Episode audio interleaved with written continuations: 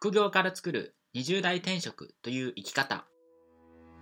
えっと、じゃあ今日もですね、その、えー、っと、20代の方にですね、えー、っと、その転職をどうやって見つけていくかみたいなことをですね、まあ、今日は、あの、古試験であるこの僕の事例をまあ踏まえながらですね、僕もいろんなこう、失敗とか、まあ、いろんなチャレンジをしてですね、いろんな仕事あることを気づいてたんですとか、その時にですね、まあ、いろんな気づきがありましたので、今日はそれをシェアできたらなっていうふうに思います。古試験はちなみに、はい、就職はしたんだっけ？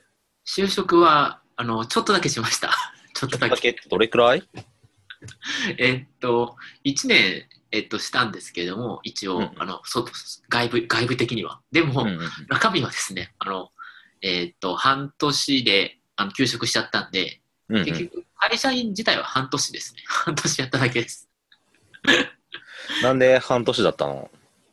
半年だったのは、えっ、ー、と、なんか半年勤めてて、そのなんか会社行くのも嫌になっちゃったんですよね、正直。うん、まあもちろん、その、うつにななって、まあ、ADHD の、まあ、いろいろですね、えっと、症状みたいなのが出てきて、でそれ対策打っててもうまくいかなくて、あ、これ無理だわと思ってやってしまったっていうこと、あ、その、生きがな、まずそういうふうに諦めがあったっていうことと、あと自分の仕事にですね、やっぱやりがいが持てなくなってきちゃったんですよね、やっぱり。うんうんうん、というのも、あの途上国支援っていう、まあ、仕事をしてるんですけれども、あ、してた、途上国支援の会社にいたんですけれども、うんうん、果たしてこれが本当に、あ、本当にその時はですね、そうです。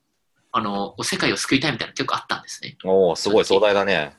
結構壮大なのがあったんですよ、実は。うんうん、あったんですけど、あの、なんていうんですかね、結局、僕がやってた仕事っていうのは世界をすなんですかね、その世界の、まあ、貧しい人を救うみたいな仕事とはちょっと違ったんですよね、正直。それを分かってしまって、で、それで、なんかだんだんこの仕事って、この仕事って自分のやりたいことじゃないなと思い始めてきたところで、うんうん、でそれでなんか朝、なんか行くのめんどくさくなっちゃったんですよね。うん、で、それで半年で、あの、えっ、ー、と、行かなくなったっていう感じです。東島さんは、えっ、ー、と、どのぐらい、今も会社員されてるってことですか？どのぐらいお勤めなんですか？7年くらいですかね。お、結構やってんだ。うん。すごい。え、毎日その、あれですか、まあ、電車、まあ、あの、当たり前ですけど、電車に乗って行くみたいなことですよね。通勤して最近は、あの、職場が近くなったんで、なんかこう、自転車で行けるような距離感になったんで、まあまあって感じああ、いいっすね。うんうん。えー、結構あれですか、あの、通勤時間で結構有効に使うように意識されてるんですか？通勤時間は、でもまあ、あの、有酸素運動の時間だよね。ああ、なるほど。うん。その自転車乗って有酸素でやるみたいな。そうそうそう。えー、あとあれですか、なんかその、えっと、通勤中もなんかこの副業のこと考えたりとか、そういうこともやって、副業の今のお仕事のことも考えられたりとかしてるってことですか？まあ、ちょこちょこっとしてますかね。あんまり、あの、漕いでる、自転車を漕いでるときは割と無心なところが多いんで。やっぱり電車からそういう自転車に変えるとやっぱりなんですか、全然違うんですかね、やっぱり。まあ、毎日のストレスは結構なくなりますよね。あの、満員電車に乗らなくていいし。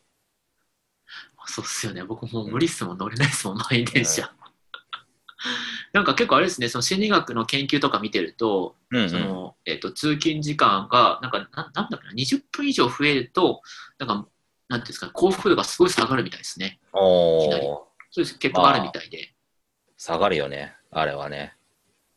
そうっすね。だからその僕も一生懸命通勤時間勉強してたんですよ、本読んだりとか。うんうんうん、でも今思うと、そのそれでなんか有効活用してるって人いますけど、うんうん、今思うと、ぶっちゃけ本家で読んでた方がなんかもっといいっていうかなんですか、通勤時間中読んでもあんまり。そうだよね。うん。20分そうそうあの落ち着いて家で本読んでる方がまだマシだと思うけど、まあまあ、そうは言ってもねっていうところあるからね。そうですよね。そこら辺がね、うん、やっぱり。まあそんな感じで、僕はもうすぐ諦めちゃったんですよね、会社をね。うんうん、僕、本当にその、今思うと諦めてよかったなと思ったんですよね、本当に。思ってるんですよ、本当に。早めに。会社を1年でクビになった変人 ADHD のご試験が9ヶ月で月収100万を達成した方法を無料動画で公開しています。詳しくは詳細欄のリンクをクリックしてください。また、元凡人サラリーマンの東島勝人が運営する公式ブログ、人生は神ゲーだのリンクも詳細欄に記載しています。ぜひご覧ください。